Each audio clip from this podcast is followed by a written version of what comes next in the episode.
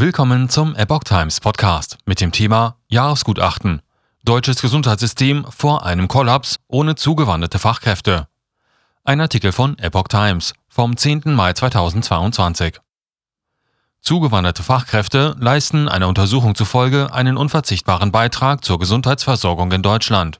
Bereits jetzt ist etwa jeder sechste Erwerbstätige in den Gesundheits- und Pflegeberufen im Ausland geboren wie aus dem am Dienstag vorgestellten Jahresgutachten 2022 des Sachverständigenrats für Integration und Migration hervorgeht.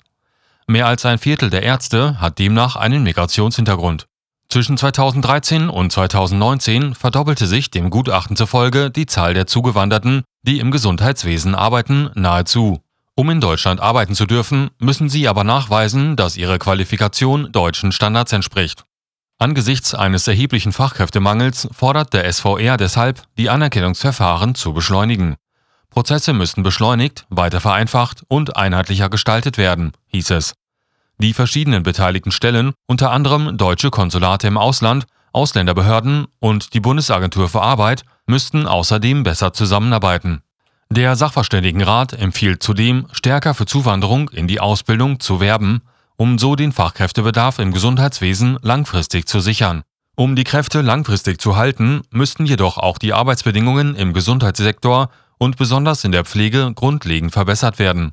Zugewanderte sind auf allen Ebenen des Gesundheitswesens tätig, zum Beispiel im ärztlichen Dienst oder im Bereich der Alten- und Krankenpflege, erklärte die SVR-Vorsitzende Petra Bendel. Ohne sie stünde das deutsche Gesundheitssystem vor einem Kollaps.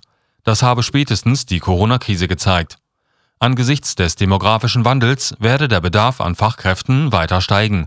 Zugangsmöglichkeiten müssten folglich vereinfacht und nachhaltig gestaltet werden, erklärte Bendel weiter.